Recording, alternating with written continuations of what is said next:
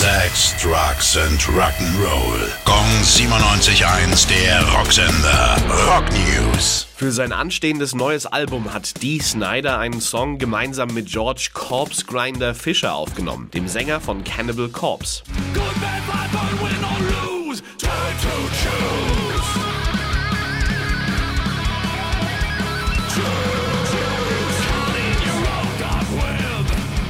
Time to Choose ist die zweite Single von Leave a Scar. Ende Juli erscheint das komplette Album.